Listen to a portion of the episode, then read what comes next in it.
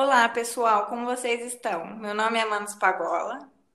O meu é Marcela Barbosa. Nós somos psicólogas na Semear Clínica em Psicologia em Ribeirão Preto, São Paulo.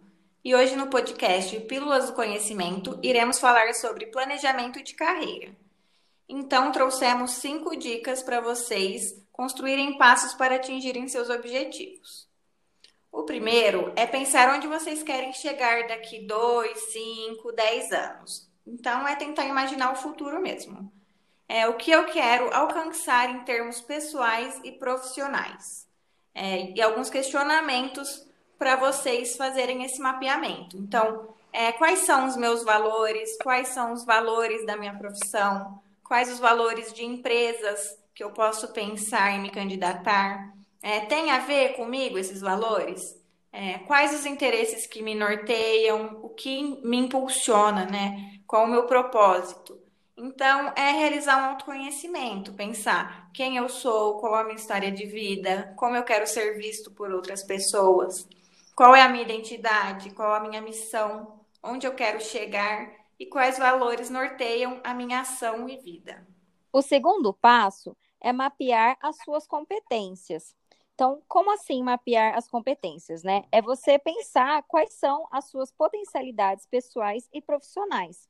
Então, é listar competências técnicas e gerais. O que, que seriam as competências técnicas? São mais relacionadas ao seu trabalho, né?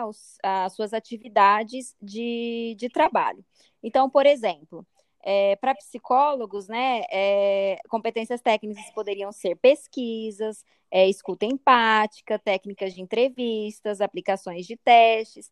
Aí pode ser também algum programa de computador que você possua conhecimentos, enfim, tudo que tem a ver de questões técnicas com a sua profissão e com é, as atividades que você possa realizar.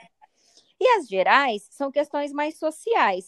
Então, né, o que, que eu possuo em relação a, a, a atividades gerais? Liderança, eu sou um bom líder, eu consigo delegar tarefas, né? Um trabalho em grupo, é, eu sou boa em comunicação, eu sei resolver problemas. Então, são todas essas questões que dentro de uma empresa é importante também na carreira e que são mais gerais. E também é interessante a gente parar para pensar quais competências a gente ainda não possui, né? Então, quais são as fraquezas, o que, que ainda temos de limitações e depois de elencar isso, né, o que, que eu posso fazer para melhorá-las? Então, como que eu posso é, começar a pôr em prática as questões que ajudam a me desenvolver nessas competências que eu ainda não possuo? Depois de mapear quais são as suas competências, você precisa mapear o mercado de trabalho.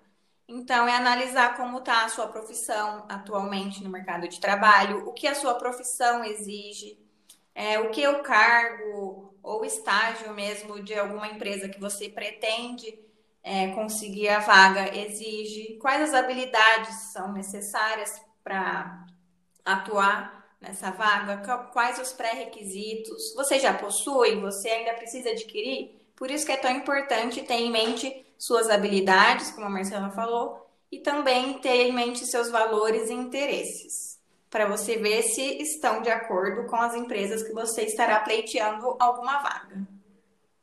O próximo passo seria realizar um plano de ação. Já que agora você sabe quais são as suas habilidades, quais você precisa ainda desenvolver, o que, que você precisa fazer, é, qual é a sua história de vida, seus objetivos e valores, então é tentar transformar isso em é, passos mesmo de ações, né? Então, quais estratégias eu preciso para atingir esses meus objetivos.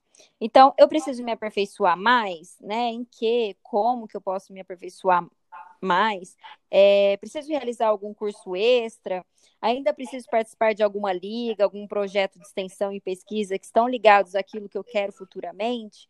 E também pensar em um network, né? Então, quais pessoas poderiam me ajudar nesse meu futuro, né? Nessa minha transição para o mercado de trabalho? Com quem que eu posso ter um apoio?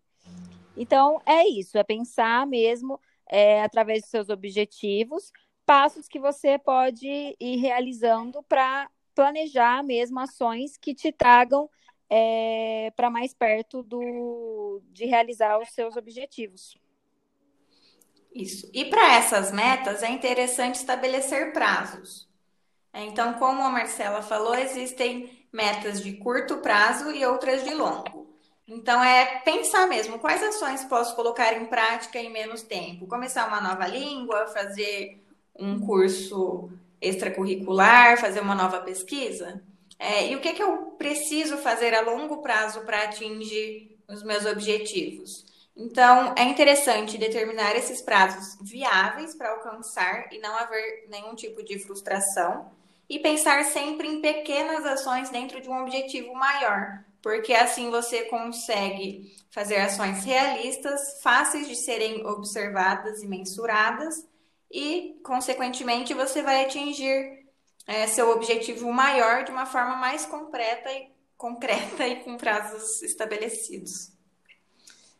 E é interessante relembrar que isso é um planejamento e como tudo na nossa vida muda muito rápido, nossos objetivos também podem mudar. Então é interessante você estar sempre revendo e atualizando esse seu planejamento.